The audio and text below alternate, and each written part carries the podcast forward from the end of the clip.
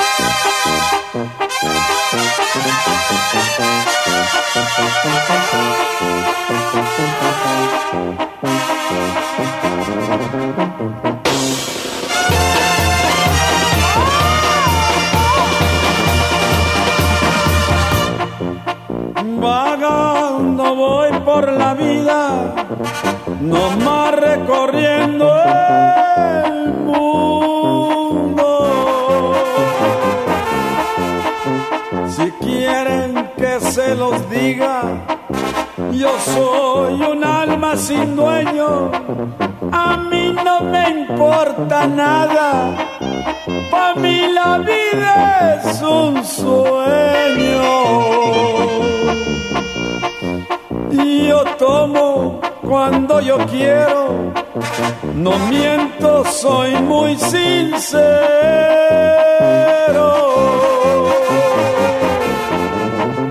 Y soy como las gaviotas, volando de puerto en puerto. Y yo sé que la vida es corta, al fin que también la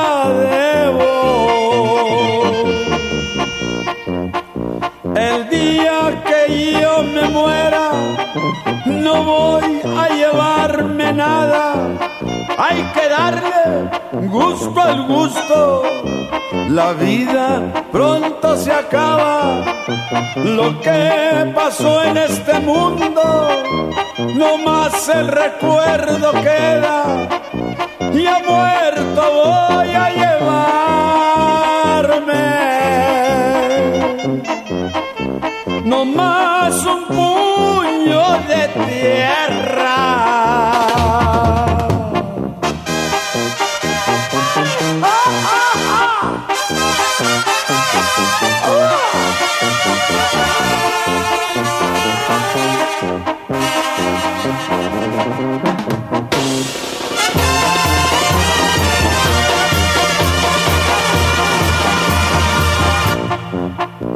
El día que yo me muera.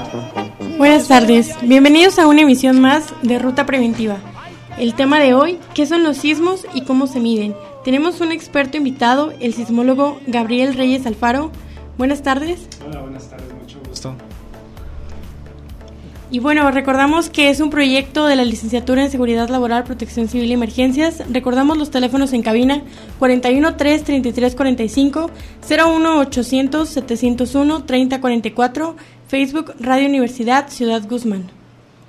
¿Qué tal? Buenas, buenas tardes. Pues bienvenido, Gabriel. Eh, estábamos comentando que das clases en la eh, ingeniería de geofísica, geofísica y, y, justamente sismos, ¿verdad? Sí, o sea, son, son, materias de sismología, sí. Ok, bueno, bueno. Antes de hablar, eh, tu formación como físico, ¿verdad? Sí, así tu es. licenciatura en, en, en, en física. Uh -huh. y, y, bueno, vamos a, a, empezar con la parte que ya acostumbrada de conocerte un poquito más como, como persona. Claro que sí. Y, y si tuviera un olor la física, ¿qué huele la física? Fíjate, se me hizo interesante la pregunta, pero, pero precisamente como, como ah, los olores, los olores evocan recuerdos, a, a, veces gratos, a veces ingratos, pero pues la física siempre es de los mejores recuerdos en casa, es recordar el trabajo de mi familia, la educación que me dieron, el apoyo, este, el esfuerzo, porque es un reto estudiar física, estudiar matemáticas.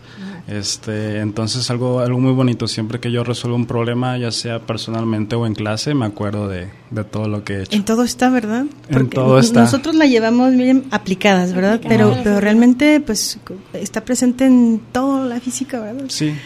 Bueno, eh, eh, ¿Y siempre quisiste ser físico? Eh, eso estaba pensando y mi conclusión fue que yo creo que sí desde muy pequeño, pero seguramente mis papás tuvieron muchísimo que ver. Ellos me, me plantaron como me hicieron el inception ¿no? de la idea de, de que, ah, ¿quieres entender algo? Ah, bueno, pues estudia matemáticas, estudia física para que le entiendas bien, para que formalices tu pensamiento. Entonces, desde chiquitos ellos me dijeron eso, entonces pues eventualmente como que ya llegué solito, ¿no? Ya estaba listo, preparado. ¿Qué tal? Y bueno, a lo largo del programa vamos a estar escuchando el playlist. Y díganos, ¿cuál es la canción favorita de este playlist? Pues mire, arrancaron con una de mis canciones favoritas. Este, la, la verdad, yo, pues la región en la que nací, en casa, con mi familia, pues somos muy de música ranchera, música de banda, mariachis. Entonces es algo que también he tenido siempre. Esa canción de Puño de Tierra se me hace bonita porque al final, ¿qué, qué te llevas? Pues no te llevas nada, ¿no? Y pues, eh, como físico, pues, ¿qué dices? Pues hay que dejar, hay que dejar algo bonito aquí, ¿no? Sí. Esto eh, me pareció bien interesante el, el playlist porque, bueno, de un físico cualquier pensaría que es como que de otro planeta. ¿no? No, más como diferentes. He conocido personas así, pero, pero qué interesante porque precisamente pues debe de estar al alcance de, de todo el mundo, ¿no? La, la, la, la ciencia en general. Sí, y más hablando pues de, de- de materias duras, matemática pura, ¿verdad? Que, que pues no sé, ha sido muy, muy grata la conocerte y sa- saber un poquito más Muchas gracias, de, tu, sí. de tu playlist. Y Y bueno, este, también díganos, ¿hay alguna mujer de la física? Una mujer dedicada a la física que usted admire, haciendo mención un poquito a la conmemoración, ¿verdad? Del Día de la Mujer. Sí, sí, sí. No, fíjate que este sí, definitivamente hay físicas súper importantes en la historia de, de esta ciencia. Yo cuando en mi trabajo de tesis de licenciatura, yo leí mucho acerca de una matemática alemana eh, que se llama Emmy Noether y ella hizo un aporte fundamental a lo que es el desarrollo de la física. Ella, su trabajo está relacionado con conceptos de simetría y su relación con leyes de conservación, como la conservación de la energía, de momento. Ella formalizó muchísimos aspectos matemáticos que le dieron un empuje eh, eh, muy, muy fuerte eh, a la ciencia. Entonces, este, a mí se me hace maravilloso que una mujer con todo en contra tenga esos aportes tan tan tan importantes, ¿no? fundamentales, ¿verdad? Hay Sí. algunas eh, teorías de mujeres que han sido pilares para teorías mucho más desarrolladas e importantes y no se les ha dado Claro. mucho el crédito. Qué raro, eso. ¿verdad? Qué Mm, raro, mm, sí, en este país tan... mm, Eso Exacto. no se da. Y hablando del país, ¿qué es lo que más le gusta de México? Ah, la comida. Me fascina la comida, su música, eh, sus playas, sus montañas. Me encanta, me encanta México. ¿Has estado en otro país? Eh, sí, conozco unos cuantos. Conozco Colombia, conozco Estados Unidos, em, conozco España. Este, sí, prácticamente. Sí, me encanta, me encanta mi Sí, es país. lo que más Sí. extraño, ¿verdad? No, no lo valora uno Comida, hasta sí. que estás Sí, fuera. sí. Es, es totalmente de acuerdo. Así es. Mascotas en casa. Sí, tengo tres perritos, están bien chiquitos, bonitos, este, todos son adoptados. En mi familia adoptamos perritos, los, los rescatamos y convivimos con ellos. Qué Nos padre. encantan los perritos, sí. Ah, qué importante labor, sí. Sí. Yo, yo me dedico a, rescatar gatos, adopto Ah, gatos, pero o, o- o aporto para las casas que los mantienen, porque sí es bien importante, ¿no? Hay Sí, muchísimos, muchísimos en la animales ahí, pobrecitos. sí. Bueno, y siguiendo un poquito con esta línea de los sonidos, este, olores y colores, ¿tienes algún color favorito? Que... Este, pues fíjense que yo tenía pensado que sí, pero mi esposa siempre dice, tú quieres todas las paredes blancas, toda tu ropa oscura. Entonces, como que pensándolo bien, quizás sí, ¿verdad? Ese es mi, como que mis colores que... Lo claro. Sí. Lo, y lo claro en el cuarto y lo oscuro en la ropa, quizás. Sí, es lo que me identifica, sí. Interesante. Y bueno, en su casa, ¿cuántos hermanos tiene? Este, tengo una hermana eh, más pequeña que yo, es muy bonita, ya acaba de ser mamá, es nuestro primer, este, mi primer sobrino, este, es, sí es tres años más chica que yo. Qué, qué bien.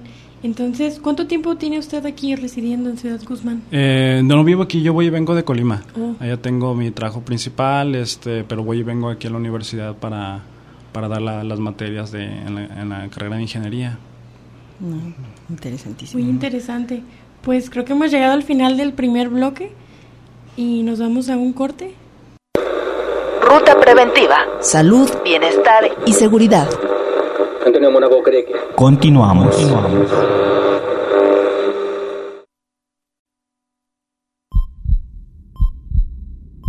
Ruta preventiva, un camino a la seguridad. Regresamos.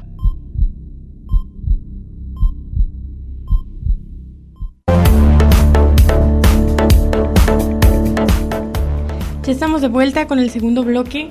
El día de hoy estamos hablando de qué son los sismos y cómo se miden. Me presento nuevamente, mi nombre es Miriam, estoy acompañada por mi compañera Liz y el experto Gabriel Reyes Alfaro. Y pues bueno, ahora sí vamos a entrar un poco en tema.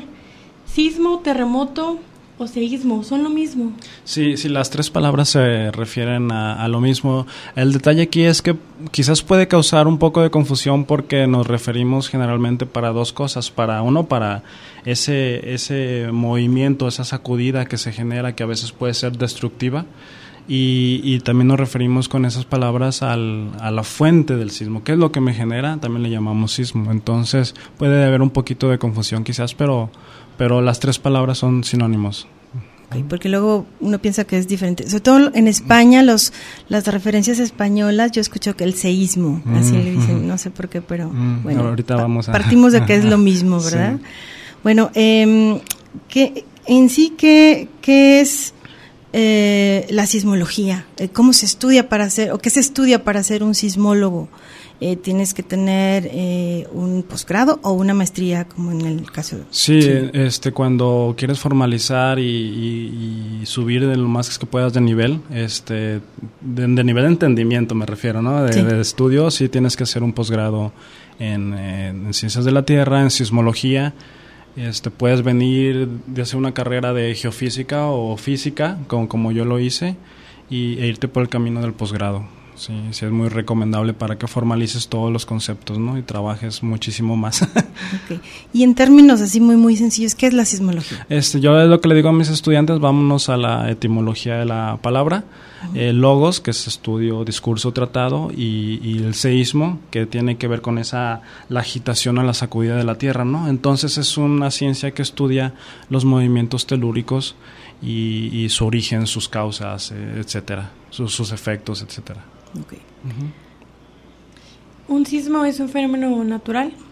Sí, eh, es un fenómeno natural, pero me, gustaría analizar cómo se planteó esta pregunta, porque la, primera parte, este, ¿qué entendemos por, por un sismo? Es una fractura de, de, roca, toda la roca que está en nuestra corteza, ¿no? Entonces, este, ahora sabemos que el origen principal tiene que ver con estos procesos tectónicos que gobiernan al interior de nuestro planeta.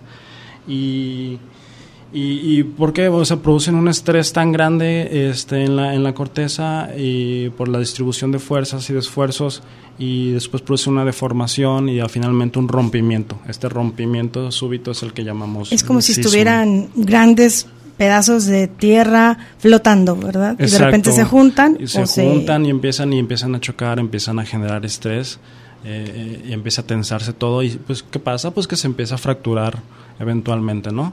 Eh, entonces, eh, a veces la liberación de energía es tan grande que, es lo que provoca estos, estas sacudidas tan fuertes que, percibimos.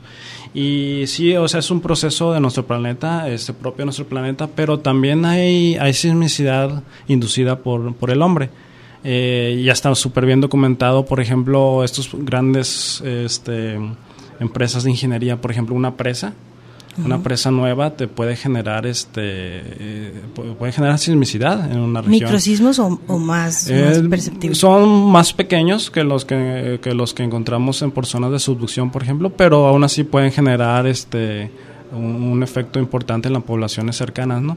Otro otro otro fenómeno, por ejemplo, es el polémico fracking que, ah, tiene que ver con, la, con, la, con la exploración y extracción de hidrocarburos. Ah, muy, muy profundo. Sí, porque lo que hacen también es, es, eh, eh, es fracturar la roca y este, e hidratar lo que está alrededor y pues se, se, las probabilidades de que ocurran sismos es, mucho más alta. Entonces, pues también, ahora, pero pues nosotros somos producto de la naturaleza, ¿no? Nosotros somos producto total y, y utilizamos recursos de la naturaleza, entonces pues no sé, que nos ayuden los filósofos a, contestar la pregunta.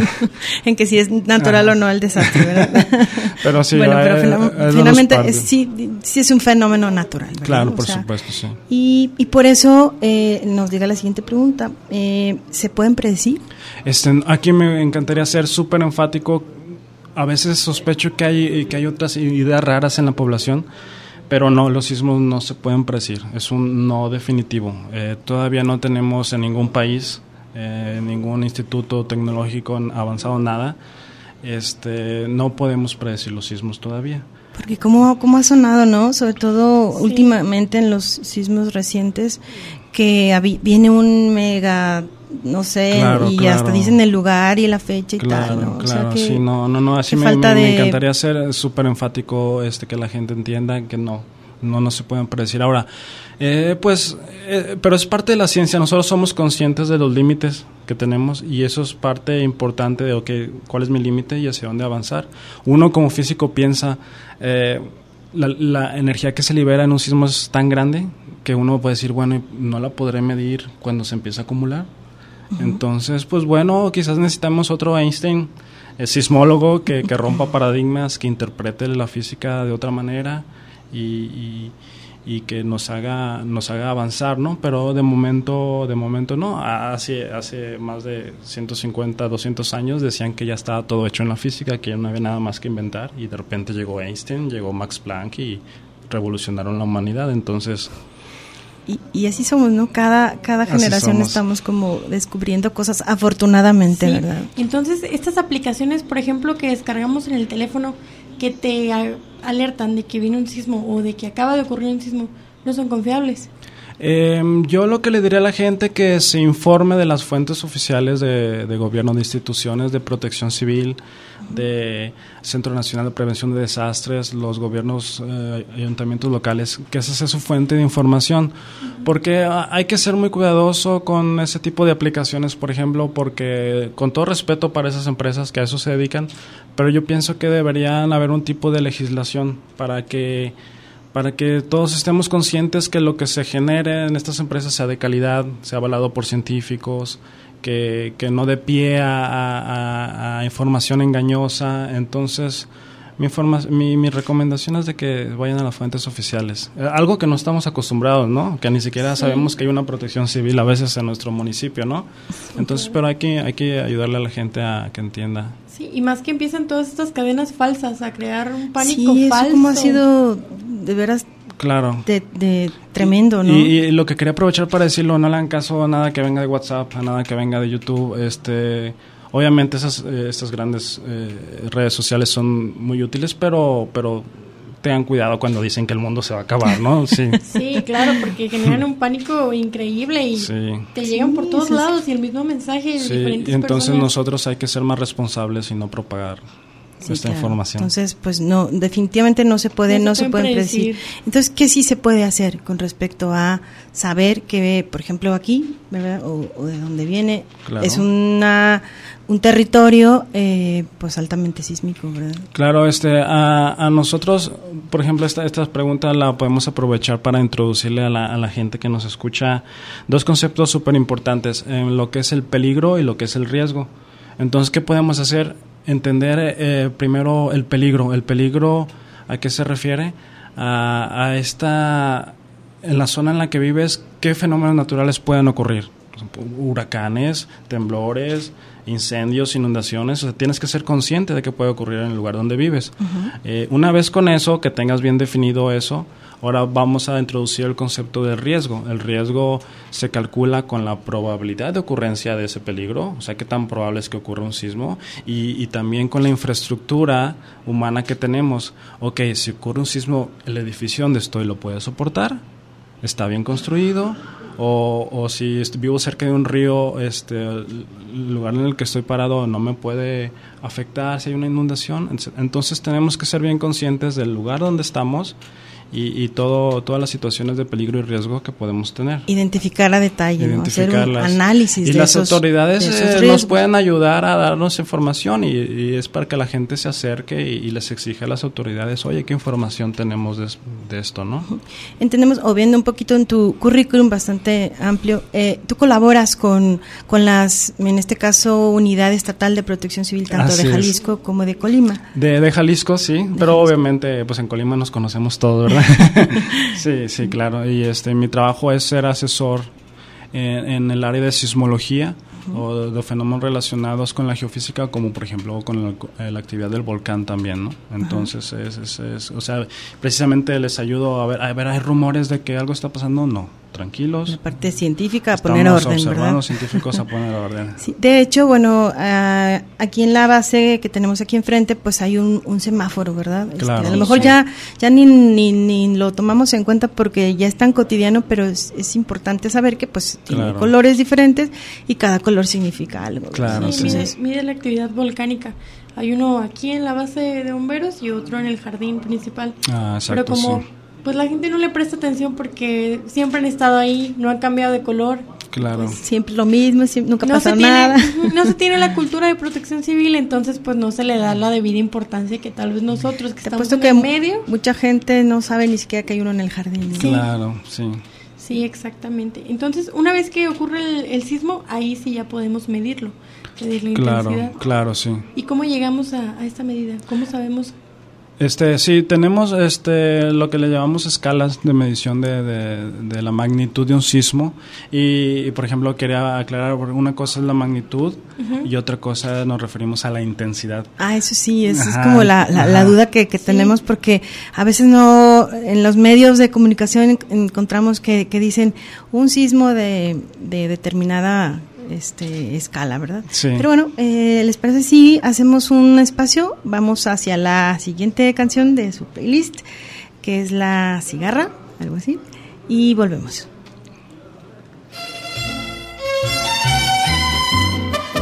Ahora, mariquita, cántame como la cigarra.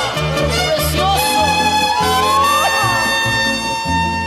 Ya no me cantes cigarra, que acabe tu sonsonete, que tu canto aquí en el alma como un puñal se me mete, sabiendo que cuando cantas,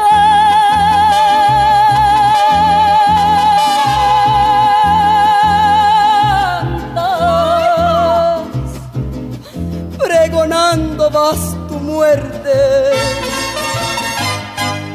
Marinero, marinero, dime si es verdad que sabes, porque distinguir no puedo si en el fondo de los mares hay otro color más negro que el color de mis pesares. I love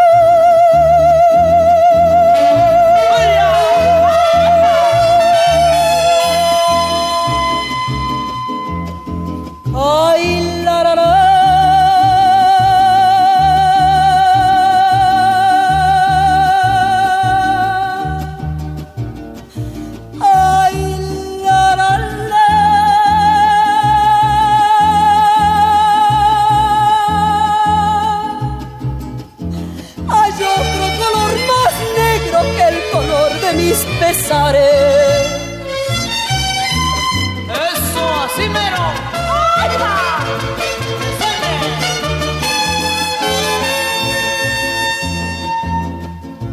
Un palomito al volar que llevaba el pecho herido, ya casi para llorar, me dijo muy afligido.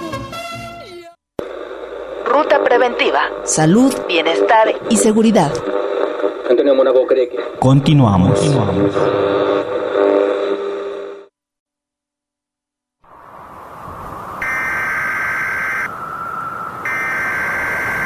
Ruta preventiva, un camino a la seguridad. Regresamos.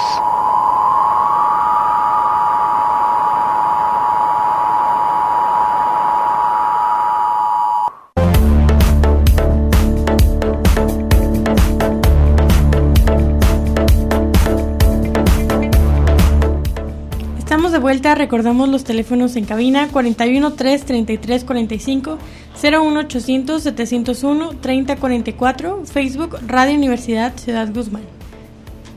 Y bueno, continuamos. Eh, nos quedamos en que no es lo mismo magnitud que intensidad, Claro. ¿verdad? Y también tenemos por aquí otro concepto que es epicentro. Entonces, ¿le parece si eh, creo que partimos del epicentro y luego la magnitud y la intensidad? Ok, ¿Qué es, es- una y qué es otra? Eh, el epicentro es el lugar en la superficie del planeta donde, donde ocurrió el sismo. Sí, ¿Es o sea- donde dice que chocan las, las placas? No, no, no, es ¿O es donde simplemente la, brota esa- la la localización donde empieza el sismo, Ah, eh, ya, ya. donde empieza esa fractura que se puede propagar incluso a veces por kilómetros o, decenas o centenas de kilómetros, depende de, la magnitud, ahorita vemos lo que es la magnitud, pero es donde inicia, es lo que le llamamos el epicentro, es la localización, son coordenadas latitud, longitud, las podemos localizar en, un mapita y este y ahí ahí es donde lo, lo, que definimos el epicentro. Entonces la magnitud, los sismólogos ahora este, utilizamos el concepto para definir características propias del sismo, o sea, de, qué tamaño fue, la energía que se liberó, a eso nos referimos con la magnitud, es, algo que tiene que ver, eh, que ocurrió en la fuente del sismo, es una manera de caracterizarlo y que es independiente del lugar donde lo midas, del lugar donde lo sientas, este, entonces y ahí nos vamos a lo que es el concepto de intensidad, que en una región en la que estés tú puedes medir la, la, intensidad a la que sentiste ese sismo, o sea, qué tan fuerte fue la sacudida, las aceleraciones que, que mediste, que, que sentiste. Y tiene que ver la, el concepto de, de, magnitud, tiene que ver con, también con la percepción de la gente.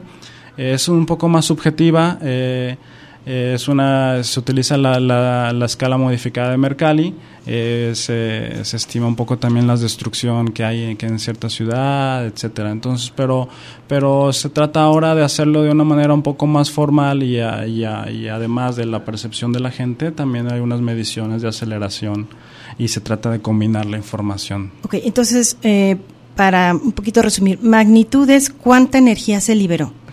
Y esa energía, yo, yo estaba un poquito para eh, leyendo, ¿verdad? Que, por ejemplo, una escala que, que, existe de Richter, él hizo como la comparación en la en dinamita, digamos, lo que produce la, detonación de dinamita e hizo una, pues una escala, ¿verdad?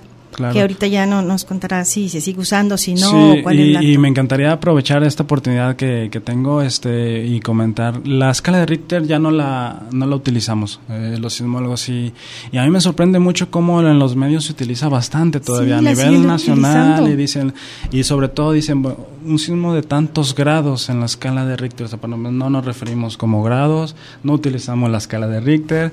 esa, esa fue un primer intento cuando los la sismología empezó a, ser más formal. Y, obviamente, como de que 1930 Exacto, y obviamente fue un primer esfuerzo muy inteligente de, de, un sismólogo en California, y pero él desarrolló una escala basado en, en sismos locales y en los instrumentos que él tenía, o sea, y se dieron cuenta que pues la magnitud variaba dependiendo del lugar donde venía, o sea, o sea la distancia que ocurrió, si los sismos tenían ciertas características, pues podías definirlo bien, pero si tú, por ejemplo, lo medías en México, pues ya no te funcionaba, ¿no? Entonces, pues no tiene sentido algo que midas, que digas, esto es de tal tamaño, pero si el lugar en que lo mides es no tenía relación, pues no tenía relación. Entonces fue cuando aparecieron distintas escalas, fue el desarrollo porque tratabas de, de, este, de lidiar con todas las limitaciones de la escala anterior. Eh, entonces cada vez fue, fue este, fueron involucrando más características, por ejemplo, si ahora hay que ahora tomar en cuenta los sismos que muy profundos o muy lejanos, etcétera, etcétera. Entonces hasta que llegaron la formalización, ahora sí matemática, los sismólogos se dieron cuenta, a ver, vamos a, definir bien lo que es un sismo, cuál es la magnitud, de qué depende, de cómo se rompió en ese lugar de origen. Entonces, esa energía es muy característica de, ese evento. Entonces, con herramientas matemáticas se, se, desarrolló lo que ahora llamamos la magnitud de momento, que, que utiliza el momento sísmico, que esa información tiene que ver con eh, el desplazamiento que, produzco, que produjo eh, de, la Tierra donde, donde ocurrió, el área de ruptura, es la profundidad, etcétera, eh, y, contiene información de las propiedades físicas del, medio, ¿sí? Entonces ya es algo más característico del, del lugar y, del evento, ¿no? ¿Y cuál es su unidad de medida? ¿Tiene Sí, eh, como, son, como tiene que ver con la energía, son, son joules lo que mide, ¿sí? Pero, por ejemplo, ahora decimos un signo es de magnitud 7 de magnitud 8.2. Ya se, se, dice de esa manera. ¿sí? Pero ya entendiendo que es, es, es por eso que mencionas el, el, momentum, o sea, los aparatos o los instrumentos que están identificando esa descarga de energía. Claro, ahora nosotros los sismólogos utilizamos los sismogramas en las mediciones que hacemos en nuestros sensores. Es como las rayitas que se Las rayitas que vemos en los papelitos. ahora ya todos se grafican en computadoras, ¿verdad? no, ya eso es de la prehistoria. Sí, exacto. Pero este sí, a partir de ahí se calcula hace todo el cálculo energético, etcétera, etcétera. Ya, entonces, bueno, en magnitud es la energía liberada y que se registra a través de, de esos instrumentos. Así es. E intensidades que tanto lo sentimos, tanto las personas como los, los edificios y que tanto lo Exacto. ¿qué aceleraciones se llevaron a cabo? Por ejemplo, en la Ciudad de México tienen una red acelerográfica, ellos calculan perfectamente en todo el Valle de México las intensidades del, del- de esa sacudida, ¿no? Entonces, eh, a eso se refiere. Y, y los sismos se ocurren en, en, en Oaxaca, pues ellos calculan la intensidad en la Ciudad de México, ¿no? Entonces, Ah, ya. ok. Y, y, por ejemplo, en la, en la parte de la alerta sísmica que mencionaba hace ratito Miriam, que pues lo, lo registran algunas aplicaciones, pero también la, la autoridad, ¿no? El, el sistema, este, no recuerdo cómo se llama, pero finalmente es, es por parte del de acelerógrafos, acelerógrafos Sí, tiene... del, eh, del estado ah, o cómo es sí, cómo hay- funciona hay, esa red. Hay un sistema de alerta sísmica mexicano Ah, desarrollado y es operado por el Centro de Instrumentación y Registro Sísmico. Eh, apareció a finales de los 80, ya ven a raíz del, del sismo del 85, etcétera. Ujú. Ellos tienen sensores en todo el país, este, sensores eh, tanto de velocidad como de aceleración. Y ellos, este, en cuanto ocurre un sismo, o, o sea, e- ellos avisan, te avisan a todas las ciudades donde están las, las alarmas, te avisan, oye, ocurrió un sismo que te puede hacer daño. Entonces, le avisan a la población, alertan y para que la gente se resguarde. ¿Y en qué consiste? En cuanto tiembla, no antes, aclarando, no antes, no, no se puede saber, pero en cuanto tiembla ellos empiezan a recibir las primeras ondas de ese sismo y pueden, mediante un algoritmo muy inteligente, ellos pueden decir, a ver, este sismo sí va a estar grande, este sismo sí nos puede hacer daño. Y si, si lo detectan no solo una, sino más estaciones, dicen, ah, caray, no, si se viene en serio, suelta la alarma. Y es un proceso automatizado, obviamente, porque tiene que ser rápido en cuestión de segundos, se tiene que hacer ese cálculo, se tiene que dar el aviso, ¿no? Y la gente también tiene que entender, si el sismo ocurre en la costa, pues tienes tiempo para de, de aquí a que llegan las ondas al centro del país, tienes tiempo para avisar y resguardarte. Pero si tú estás en la costa, pues obviamente no te va a servir mucho porque te ocurrió abajo de ti, ¿no? no Es hay que- mucho tiempo para y a veces la para- gente se enoja, es que ¿por qué no nos avisaron acá en la costa? Oye, pero es que ocurrió y en cuanto ocurre, pues ya te llegó, pues... eh, Y, eh, por ejemplo, ¿qué, qué ciudades tienen estas eh, este, alarmas o altavoces que mencionas? ¿Solamente Ciudad de México o hay Eh, más? según yo, eh, ya contrataron el servicio más ciudades, creo que incluso Morelia, este, Oaxaca, obviamente, eh, Chilpan- o sea, unas zonas de unas ciudades de, de- de Guerrero, eh, no sé si Puebla también. Ah, hay que investigar un poquito más a detalle, pero ya hay zonas en, en- en el país que tienen el, este esta alerta. Cabe mencionar que hace aproximadamente una semana aquí en Cusur se instaló una antena de sistema de alertamiento sísmico, Mm, la sí. cual Ah, tiene. Propia de aquí de la universidad, aquí de la universidad. Y pues es un logro para la universidad Claro, el que se tenga. sí.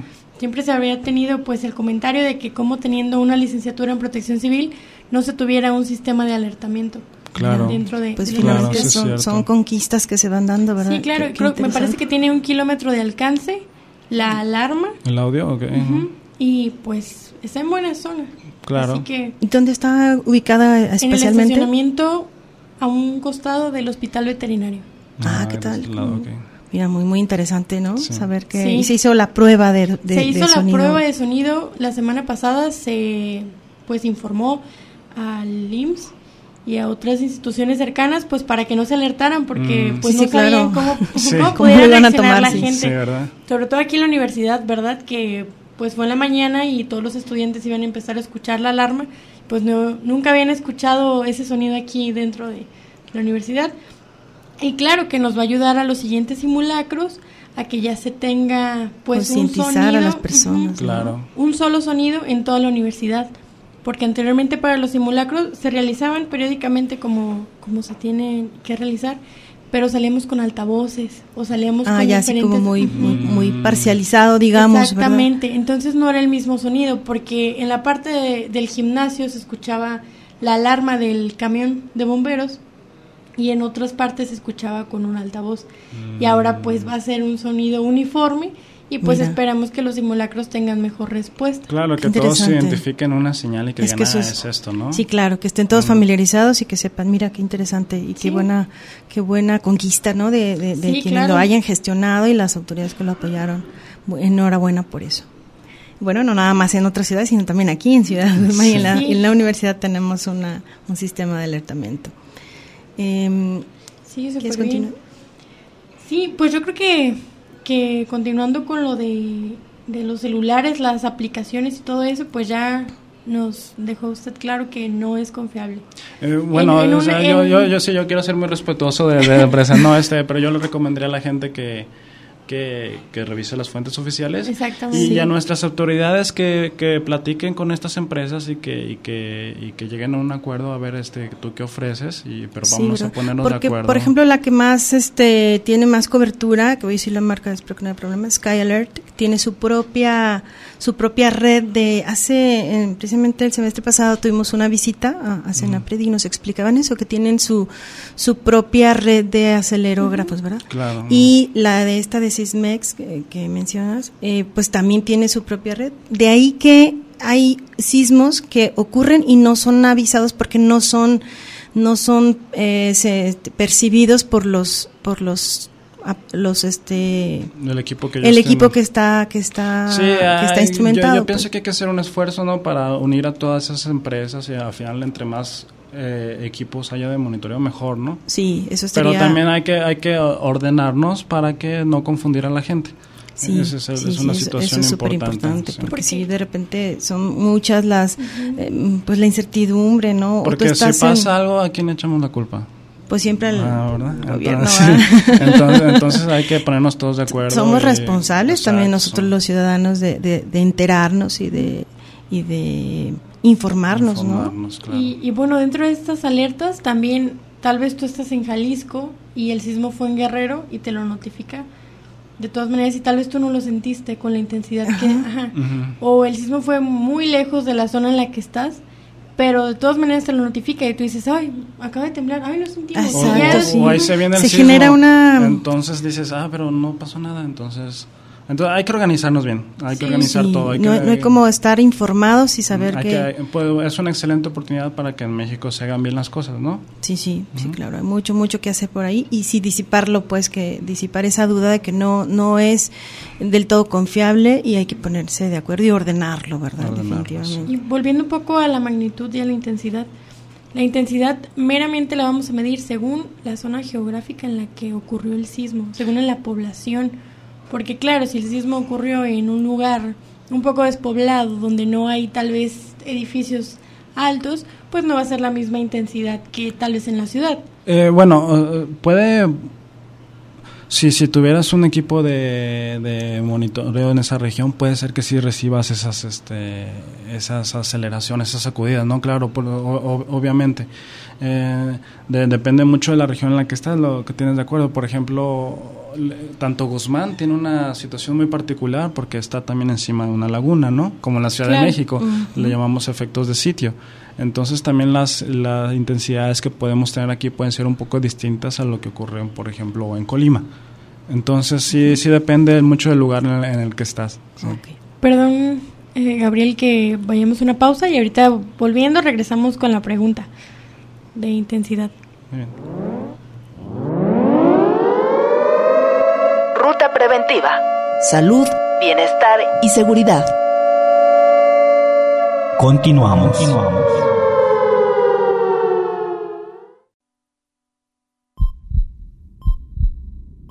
Ruta preventiva, un camino a la seguridad. Regresamos.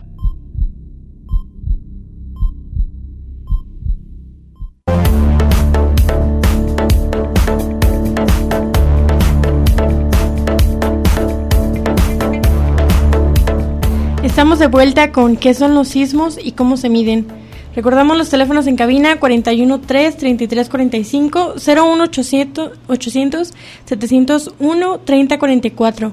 Facebook Radio Universidad de Guadalajara. Recordamos, es un proyecto de la licenciatura en Seguridad Laboral, Protección Civil y Emergencias del Centro Universitario del Sur. Y bueno, volvemos, compañeros, experto en sismos. ¿Qué es el Servicio Sismológico Nacional? El servicio es una institución muy bonita que, que tenemos en el país. Fíjense, este, conozco mucha gente que, que trabaja ahí y pues eh, esta institución nos, nos da de manera muy oportuna, muy clara información sobre todos los sismos que ocurren en, el país, ¿no? Nos dan fechas, este, horas de, que ocurrió el sismo, nos dan la localización, latitud, longitud. ¿Hace un reporte diario o mm, semanal? Sí, no, diario, incluso varias veces al día, por ejemplo, en las, en las mañanas dan un reporte de una lista de sismos, en las noches también. Mm. Y, por ejemplo, algo importante es, tienen obviamente un proceso automatizado, es todos tus sensores reciben las señales, hacen un análisis automático, pero, por ejemplo, si el sismo es de mayor a 4, ya que la población lo puede sentir, obviamente siempre hay un analista, hay un sismólogo que revisa el trabajo de todas tus computadoras y eh, hace correcciones si hay que mínimas que, que, se pueden hacer y se entrega un reporte a la gente de qué es lo que pasó. O sea, si sale del, del Servicio Sismológico Nacional es totalmente eh, confiable. todo el país puede eh, informarse del, del, de los reportes sismológicos, sus informaciones de gran calidad a nivel, a, nivel mundial. De páginas? Este, sí, tienen su página, tienen su página de internet, sus redes sociales, su oh, Facebook, su Twitter, todo. Ellos, ellos avisan. Y, y como los procesos son en automático, eh, este, ya tienen todo listo, entonces ellos saben los minutos de que ocurre un sismo, ellos ya tienen publicado en sus redes sociales, ¿no?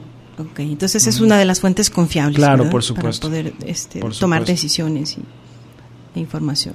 ¿Y en nuestro país, en qué parte usted creería que se genera la mayor cantidad de sismos? Bueno, tenemos obviamente los sismos de, sismos de mayor intensidad, están a lo largo de la costa. Este, eh, gracias a este proceso de subducción que ocurre desde los límites de Jalisco, Nayarit, hasta, vámonos, hasta Chiapas, Oaxaca, hasta, hasta todo el país hay un proceso de subducción.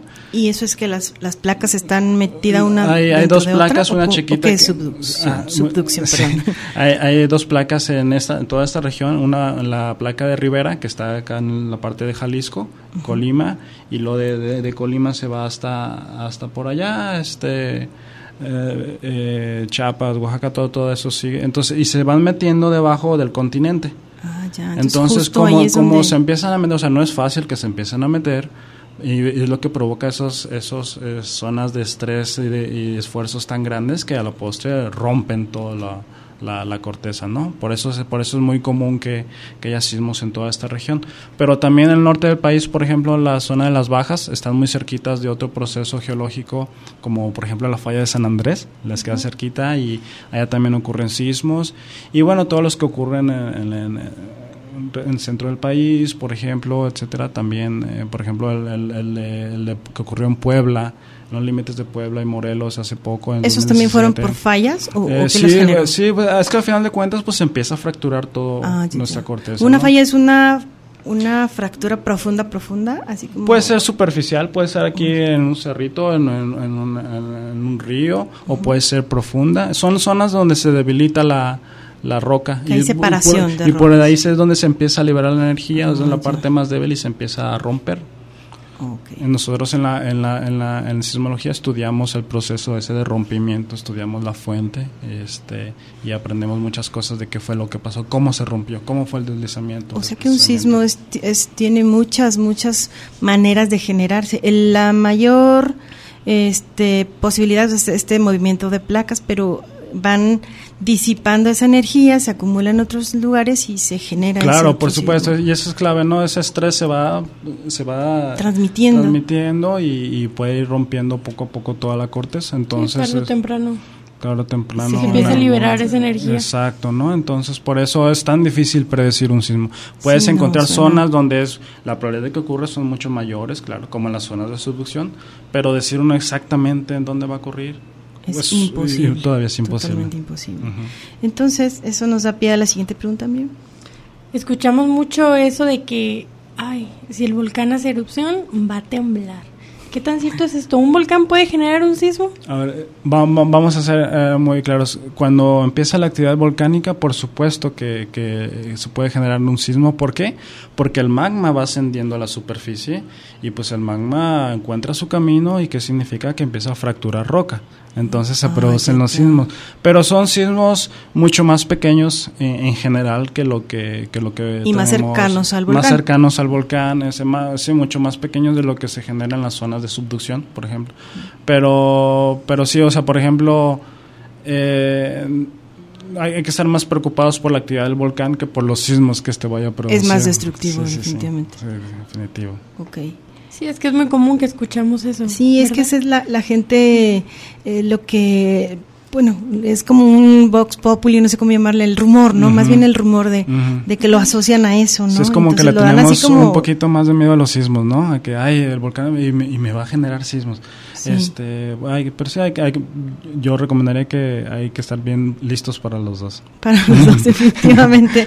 Aquí estamos este con el peligro a todo lo que Hasta el momento no se ha visto esta catástrofe de película en la cual el volcán empieza aventar todo el magma y de repente empieza un sismo terrible en la ciudad. Sí, no, pues no, no, no, esto todavía no hemos visto. Claro, por supuesto que se puede presentar, pero eh, generalmente es más común primero una serie de sismos, conforme va subiendo el magma a la superficie y ya después todo este proceso eruptivo, ¿no? Sí, claro. O cuando dicen, está haciendo mucho calor. Oh, sí. Yo creo que va a temblar. También lo asocian, La gente. va a temblar. Se, se, me hace muy extraño, pero ya, o sea, ya hay estadística formal que no hay correlación alguna entre el clima y, la ocurrencia de sismos, ¿no? Sí, sí, Qué interesante.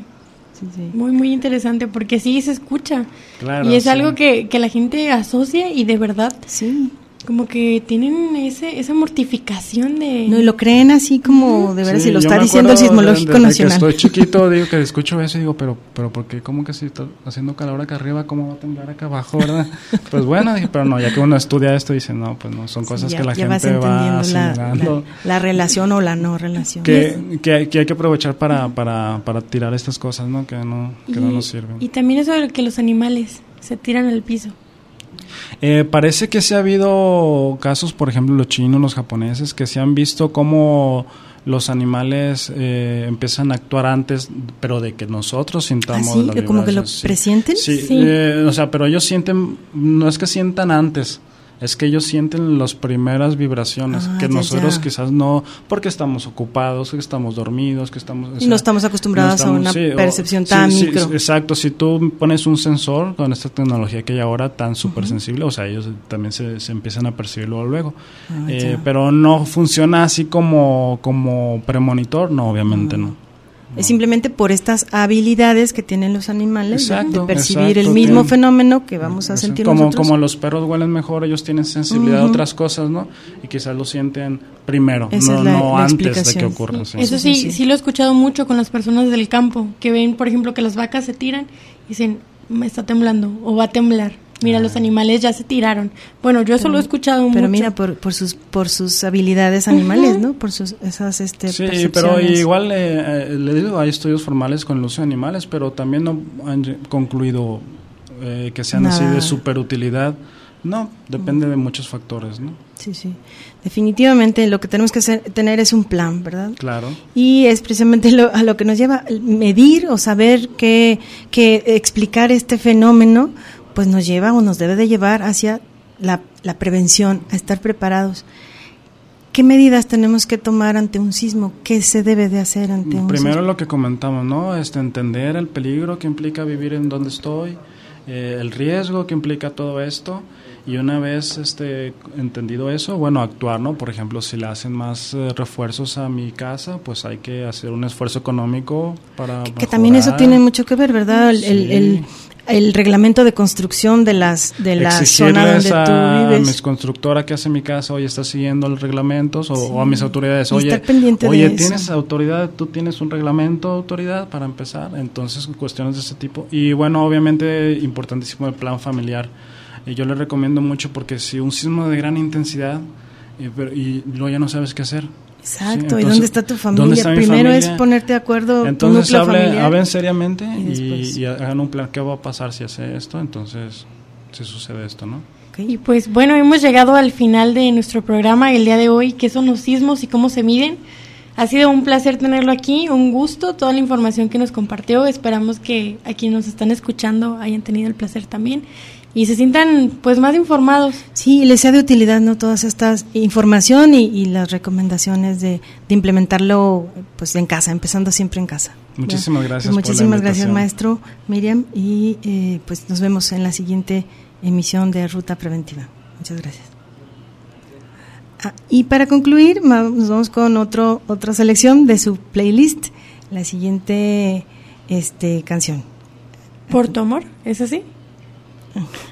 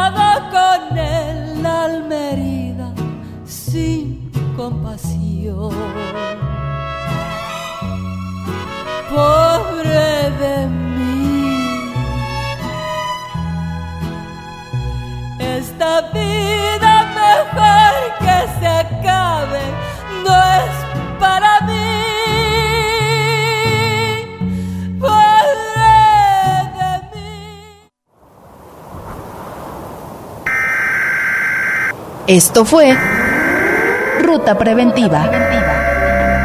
Un espacio radiofónico para generar una cultura de seguridad integral.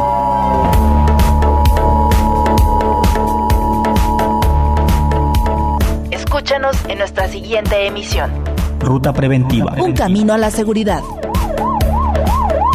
Derechos Reservados 2019.